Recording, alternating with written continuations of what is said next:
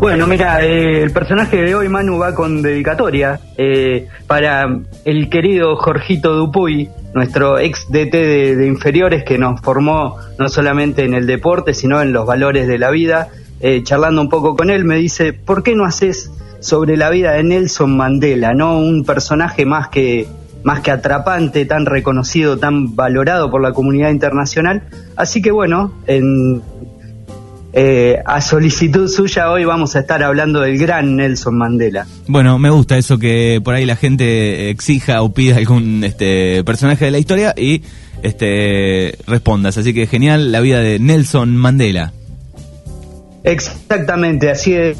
Manu, sí, un abanderado, podríamos decir, de la lucha contra el racismo y por, el por los derechos civiles de la población oprimida durante tantos siglos en Sudáfrica, ¿no? Donde eh, hasta no hace mucho tiempo existió el infame régimen del apartheid, ¿no? Es decir, que un 8% de la población sudafricana de ese momento, es decir, la población blanca, dominaba absolutamente al 92% de la población negra.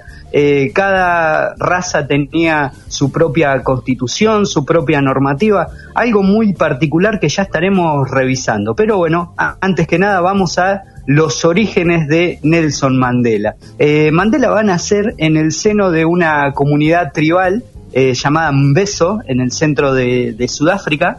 Eh, pertenece a una etnia llamada Yosa. Y bueno, el papá de Nelson ya este, de alguna manera le, le marcó el camino de la rebeldía. ¿sí? Este, en, en la región donde vivían ellos era una comunidad tribal sujeta al poder del Estado sudafricano, ¿no? Pero bueno, podían tener sus propios funcionarios y el papá de Nelson justamente era un funcionario tribal. Al parecer, eh, este hombre se opuso a una normativa eh, que le habían enviado de arriba por considerarla injusta y al rebelarse los blancos lo acusaron de corrupción y lo hicieron renunciar. Aparentemente esto le causó tanto disgusto al papá de Nelson Mandela que terminó enfermándose y muriéndose al poco tiempo, una cosa que Nelson nunca va a olvidar, porque de alguna manera él sabía muy bien que su padre no era un corrupto, sino que lo único que había hecho fue negarse a una orden inmoral que le habían dado los blancos, ¿no? Entonces, eso de alguna manera va a marcar los primeros años de Nelson, ¿no?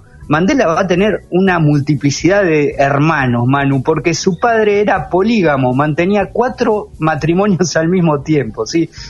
una Así cosa que el, el poliamor no es nada nuevo. Totalmente, ¿no? En, esta clase de tribus al parecer no había problemas porque en la religión de ellos eso estaba permitido, ¿no? Estaba contemplado. Inclusive Manu Mandela durante su vida va a tener tres matrimonios distintos. Más tarde Nelson este, se va a volver cristiano, ¿sí? Cristiano metodista. Eh, pero eh, se va a separar y va a tener tres mujeres distintas. También, bueno, ya vamos a estar repasando, ¿no? La, la gran tragedia eh, que va a marcar constantemente la vida de Nelson Mandela, pero también va a tener una gran tragedia personal, ¿no? Porque de sus cinco hijos, solamente una lo va a sobrevivir, ¿sí? El resto eh, va, va, a ir muriendo en circunstancias accidentadas durante toda su vida, así que bueno, lo que muestra Mandela también es una enorme capacidad de resiliencia, ¿no? Porque eh, al dolor de pertenecer a una mayoría segregada, de ser oprimido por los blancos durante toda su vida, le va a sumar eso, ¿no? Su tragedia personal, el hecho de que sus hijos van a ir muriendo algunos en accidentes, otros de enfermedades. Eh, así que, bueno, Nelson realmente es un ejemplo de, perseverancia y de no perder el eje de su lucha. Eh, más tarde, él va a ingresar a una escuela eh, donde va a aprender el idioma inglés. ¿sí? Él hasta ahí eh, solamente manejaba su idioma nativo. Ahí una profesora lo va, a, lo va a bautizar como Nelson. ¿sí? Hasta ahí él se llamaba Rolaila, que era su nombre tribal. Ahí le dan un nombre británico. Así que desde entonces, desde la primaria, va a ser conocido como Nelson Mandela, ¿no? Entonces, esto de, de, poder ir a la escuela, él perteneció dentro de su familia a la primer generación, digamos, escolarizada, la primera generación que supo leer y escribir, le va a abrir un campo muy, pero muy grande, ¿no? Eh, más tarde, eh, su madre también va a fallecer cuando él todavía es joven, eh, se va a ir a vivir con otro miembro del Consejo Tribal que era amigo de su padre, ¿no? Ahí va a tener eh, dos, una familia de acogida, ¿no? Una familia de crianza donde tiene eh, dos niñas a las cuales va a considerar sus hermanastras y este, consigue que lo envíen a Johannesburgo, ¿sí? una de las ciudades más importantes de Sudáfrica para cursar sus estudios de leyes, ¿no? Y eso de alguna manera ya a Mandela le va a cambiar absolutamente la cabeza. Hasta entonces él, como había vivido una vida, digamos, relativamente confortable para tratarse de una persona de origen eh, negro, eh, veía que los blancos eran como una especie de benefactores, ¿no? Él todavía no tenía ese resentimiento, solamente lo único que tenía guardado muy dentro del pecho era lo que le había hecho este funcionario blanco que acusó injustamente a su papá, pero lo veía más que nada como una cuestión de tipo personal. Ahora bien, en la universidad ya empieza a ver otras cosas entre, otro, entre otras actividades que va a desempeñar mientras es estudiante, va a estar encargado de administrar una mina de oro y de diamantes, ¿no? Y ahí ve en primer plano lo que es la explotación de la minoría blanca sobre la mayoría de los negros, ¿no? Ahí tiene un primer contacto con lo que es la, la, explotación humana más feroz y eso de alguna manera le va a cambiar un poco la cabeza, ¿no? Porque que va a dejar de tener esta idea de que los blancos habían llegado a Sudáfrica para eh, construir rutas, hospitales, para mejorar la calidad de, vida de la población y se da cuenta de que la mayoría de los negros en los grandes centros urbanos viven en condiciones espantosas y que son sujetos de explotación. En uno de estos viajes de, de, vuelta a su comunidad nativa, se encuentra con que su padre de crianza lo quiere casar con una de sus hermanastras, ¿no? Lo cual hace que Nelson se oponga de plano, corte relaciones y ahí sí que queda librado a la buena de Dios, ¿no? Porque se vuelve a Johannesburgo y vive un tiempo medio de prestado, ¿no? En casa de diferentes amigos. Es un periodo donde Nelson Mandela lo recuerda como que pasó muchas privaciones a nivel personal, pero también empieza a tomar contacto con el mundo del activismo político. ¿sí? Varios de sus compañeros de, de abogacía militan en distintas organizaciones. Por ejemplo, ahí Mandela Manu toma contacto con las ideas marxistas. ¿Sí? Este, eh, se hace de alguna manera miembro del Partido Comunista Sudafricano, cosa que muchos más tarde se lo van a reprochar, ¿no? Eh, aun cuando Mandela posteriormente va a ser conocido como una gran figura mundial, muchos lo van a acusar de marxista comunista, ¿no? Lo van a señalar con el dedo por, por ese primer contacto. Pero de alguna manera Mandela va a renegar del marxismo por dos cuestiones. Punto número uno, porque él es cristiano, ¿no? Y el marxismo, por definición, es ateo, o sea que esa cosa no le cierra del marxismo. Y por el otro lado, lo que tampoco le cierra es que el marxismo privilegia la lucha de clases, ¿no? Cuando él dice, no, no es por acá. Para cambiar la, la sociedad sudafricana de plano, lo que se necesita es una lucha por el plano de los derechos raciales, ¿no? Entonces, de alguna manera eso va a hacer que él tome distancia de el marxismo y se va a terminar transformando miembro del eh, Congreso Nacional Sudafricano, ¿sí? una, una organización que, eh, digamos, si bien podríamos eh, tomar como de centro izquierda nacionalista, este, no, no cree tanto en la lucha de clases y, y todo lo que marcaba el marxismo, ¿no? Así que ahí ya Nelson Mandela empieza a formarse desde el punto de vista ideológico. Ya estamos, Manu, en la década del 40, ¿sí? En el mundo están pasando muchas cosas, es la época de la posguerra. También eh, Mandela va a tomar nota de un proceso ocurrido en la India, ¿sí? En el proceso de descolonización de la India surge una figura también mundialmente conocida y respetada como un símbolo de la paz, que es Mahatma Gandhi, ¿no? Eh, Mandela de alguna manera va a tratar de replicar lo que hace Gandhi en la India. Por ejemplo, él comienza con el partido eh, del Congreso Sudafricano a hacer una especie de desobediencia civil. Algo, Manu, que tiene cierto paralelismo con lo que nosotros habíamos comentado la vez pasada que hacía Martin Luther King en Estados Unidos, ¿no? Esto de desobedecer a la, a la autoridad, serie de resistencias pacíficas, ¿no? Con marchas, con sentadas. Eh, muchas de estas eh, eh, marchas terminan con detenciones, represiones feroces por parte de los policías blancos, una cosa terrible, ¿no? Ahí Mandela también va a conocer por primera vez las prisiones sudafricanas, ¿no? Porque va a caer preso en varias de estas marchas. Eso hace que también trate de buscar apoyo en el exterior, ¿no? Se va a hacer una gira internacional tratando de recaudar fondos para el partido del Congreso Nacional Sudafricano y este, también de alguna manera el contacto con em, gente de origen soviético, de origen comunista, va a hacer que eh, de alguna manera él le cambia un poco la cabeza en este sentido. Eh, en, momentáneamente va a pensar que la lucha y la resistencia pacífica no está dando los frutos esperados como sí lo había dado en la India. Entonces empieza a pensar en el camino de las armas. ¿sí? Es así que arma un grupo guerrillero que se llama MK, ¿sí?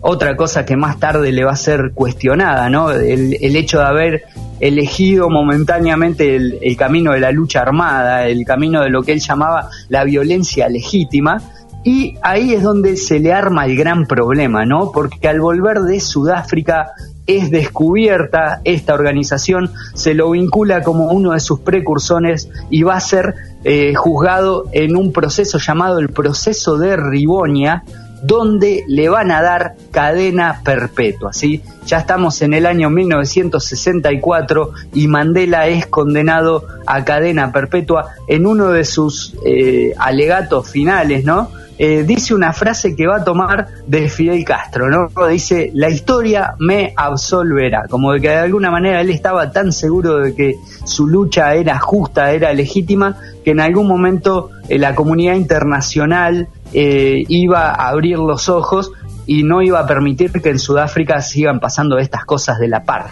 ¿no? Así que una vida bastante dura la que va a desarrollar Nelson Mandela en la prisión de la isla Robert. Esto en Ciudad del, Cabo, ¿no? La isla está, hasta ahí a unos kilómetros.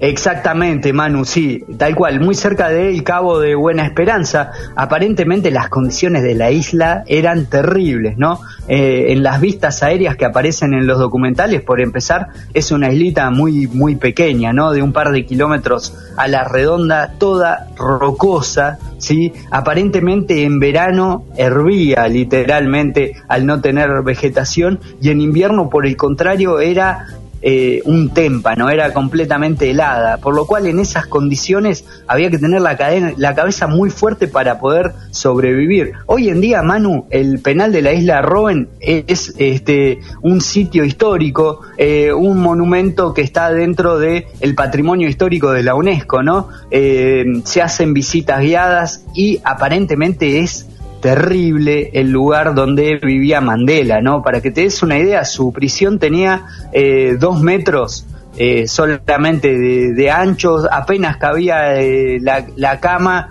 y este un retrete, una cosa terrible, no tenía este ni siquiera un colchón propio, los guardias les daban golpizas prácticamente diarias, o sea, unas condiciones terribles, los mandaban a picar piedra. Por ejemplo, eh, él perdió gran parte de la visión eh, debido a que el sol refractaba de una manera tan fuerte en las canteras de cal que lo cegaba momentáneamente, ¿no? O sea que la pasó terriblemente mal, pero él siempre tuvo en claro sus su objetivo, ¿no? Mientras él veía que tristemente algunos de sus compañeros de lucha eh, enloquecían o se quebraban en los interrogatorios, él siempre se mantuvo firme, ¿no? Se creó como una especie de realidad eh, paralela en su cabeza. Más tarde este, va a empezar a mejorar sus condiciones dentro del penal, ¿no? Porque se arma toda una movida internacional para reclamar por su, por su libertad y entonces eh, los,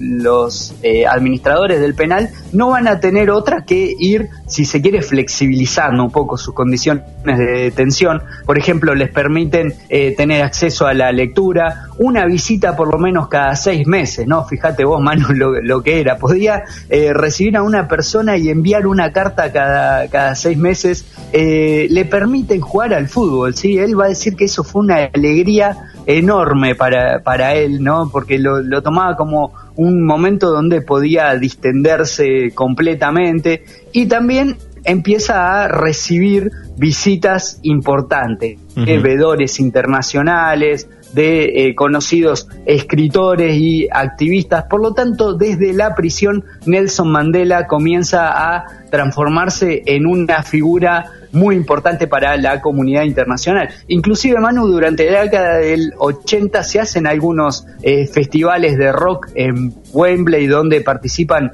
eh, bandas muy conocidas, ¿no? Que están pidiendo por, por su libertad. El, régimen sudafricano es repudiado en todos los lugares del mundo porque afuera del penal la segregación eh, avanza cada vez más, el apartheid se hace cada vez más insostenible, aumenta también la belicosidad del movimiento negro, o sea que todo apuntaba para que Mandela en algún momento sea liberado, ¿sí? Y eso se va a conseguir recién 27 años después. 27 años, una locura, Manu, eh, que haya estado tanto tiempo en prisión bajo esas condiciones. Realmente lo de Mandela, una lucha interminable por los derechos de las personas negras en Sudáfrica. Bueno, 27 años encarcelado eh, después de todas estas campañas internacionales que, abogaban ¿no? por su, liberación y después cómo sigue.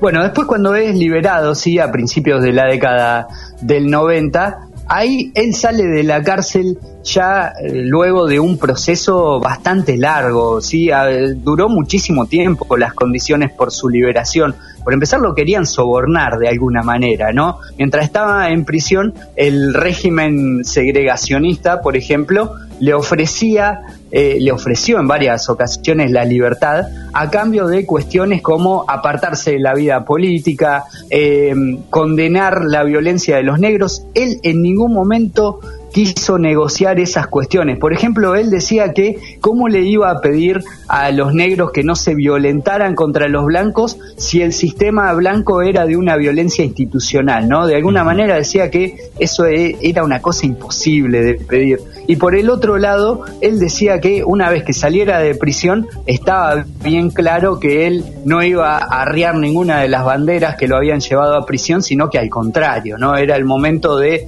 levantarlas por todo lo alto. Por eso, este, su proceso de liberación fue el último mano que salió, el último preso, si se quiere, político en ese momento fue, fue Mandela. Y cuando sale de prisión, entonces ahí este, empieza a hablarle al pueblo sudafricano, ¿no? Eh, él, al contrario de lo que podría esperarse después de todo lo que le tocó pasar, ¿no? Eh, empezó a hablar de la nación del arco iris, ¿sí? la idea de crear una Sudáfrica unida, eh, una Sudáfrica donde los negros y los blancos se, se sintiesen integrados, donde eh, el apartheid ya no existiera más. De hecho, justamente las primeras elecciones que se hacen son las primeras elecciones donde se deja participar a la población negra, ¿no? Y son elecciones que él, como representante del partido del Congreso Nacional sudafricano va a ganar por amplísima mayoría. ¿sí? Si uno tiene en consideración que la población de Sudáfrica es mayoritariamente negra por escándalo, va a comprender por qué Mandela sacó tanta diferencia de, votos fue el primer presidente negro que tuvo Sudáfrica en sus ciento y pico de años de existencia, eh, gobernado por una minoría blanca, ¿no? Por lo tanto, Mandela ese mismo año recibe el Premio Nobel de la Paz. Sin embargo, Manu, el Premio Nobel de la Paz no lo va a recibir él solo, sino que lo recibe con De Klerk. ¿sí? De Klerk era su, rival blanco en las elecciones y que va a ser vicepresidente, una cosa bastante extraña, ¿no? Es como si en este momento eh, el presidente fuera Alberto Fernández y el vicepresidente fuera Macri, ¿no? Un sistema bastante extraño, el, sudafricano, donde la vicepresidencia se le daba al que salía segundo en las elecciones, pero bueno, ellos lo veían con una, como una suerte de integración, ¿no? Y si bien, bueno, esto a, nivel mundial fue celebrado y reconocido, puertas adentro fue durísima eh, el hecho de tener al líder de la oposición blanca ahí como vicepresidente, también con un gabinete de ministros eh, que trataba de integrar a las dos eh, etnias. Y mientras tanto, Mandela también se da cuenta de que todo muy lindo, la nación del arco iris, pero los problemas de Sudáfrica eran terribles, ¿no? Donde él empieza a eh, recorrer a lo largo y a lo ancho del país, ve las condiciones de privación en las que vive la gente. Vos imaginate, Manu, más de un 60% de los sudafricanos no tenía acceso ni a luz ni a agua, ¿no? Una cosa tremenda. Entonces se da cuenta que la batalla no solamente es por integrar a esos dos grupos étnicos, sino la batalla también es contra el hambre, contra la epidemia del SIDA que existe en Sudáfrica en ese momento, eh, es decir, varios frentes de, batalla. Sin embargo, a lo largo de su único periodo de gobierno, porque Mandela va a ser presidente de Sudáfrica por un solo periodo de cinco años, eh, empieza a revertir muchos de estos problemas históricos. Por lo tanto, muchos le van a reconocer no solamente eh, su labor como activista por los derechos raciales, sino que también tuvo, digamos, cierto éxito en sus políticas sociales, si bien esto fue muy costoso. Fue muy costoso porque los blancos nunca dejaron de considerarlo un negro marxista que había llegado al poder, y dentro del movimiento negro propiamente dicho, muchos decían, bueno, es el momento de tomarnos revancha, ¿no? ¿Por qué tantas contemplaciones con los blancos cuando ellos nunca la tuvieron con nosotros? Por lo tanto, Mandela siempre sostuvo ahí en el medio en una ardua tarea de negociar con los dos extremos, ¿no? Eh, entonces, cuando él termina su, su presidencia, este, se transforma también ya, estamos hablando, Manu, de un Mandela veterano, ¿no? Rozando los 80 años cuando termina su, su periodo de gobierno y se va a transformar también en una figura muy reconocida a nivel internacional. Va a participar de varios de los procesos de paz que se abrieron en el mundo durante esa época. Es decir, nunca dejó de tener una participación muy importante. Pero obviamente una vida eh, con esas condiciones tan sufrida empezó a hacer huella, mella en su, en su organismo, ¿no? Por ejemplo, la última aparición pública que se conoció de Nelson Mandela fue durante el Mundial de Sudáfrica del 2010, ¿no? Un Mandela ya nonagenario estuvo en la ceremonia de entrega de, de la Copa, eh, y fue la última vez que se lo vio públicamente. Tres años más tarde, a la edad de 95 años, va a morir en Johannesburgo y hoy en día es considerado por los sudafricanos como una especie de padre de la patria, ¿no?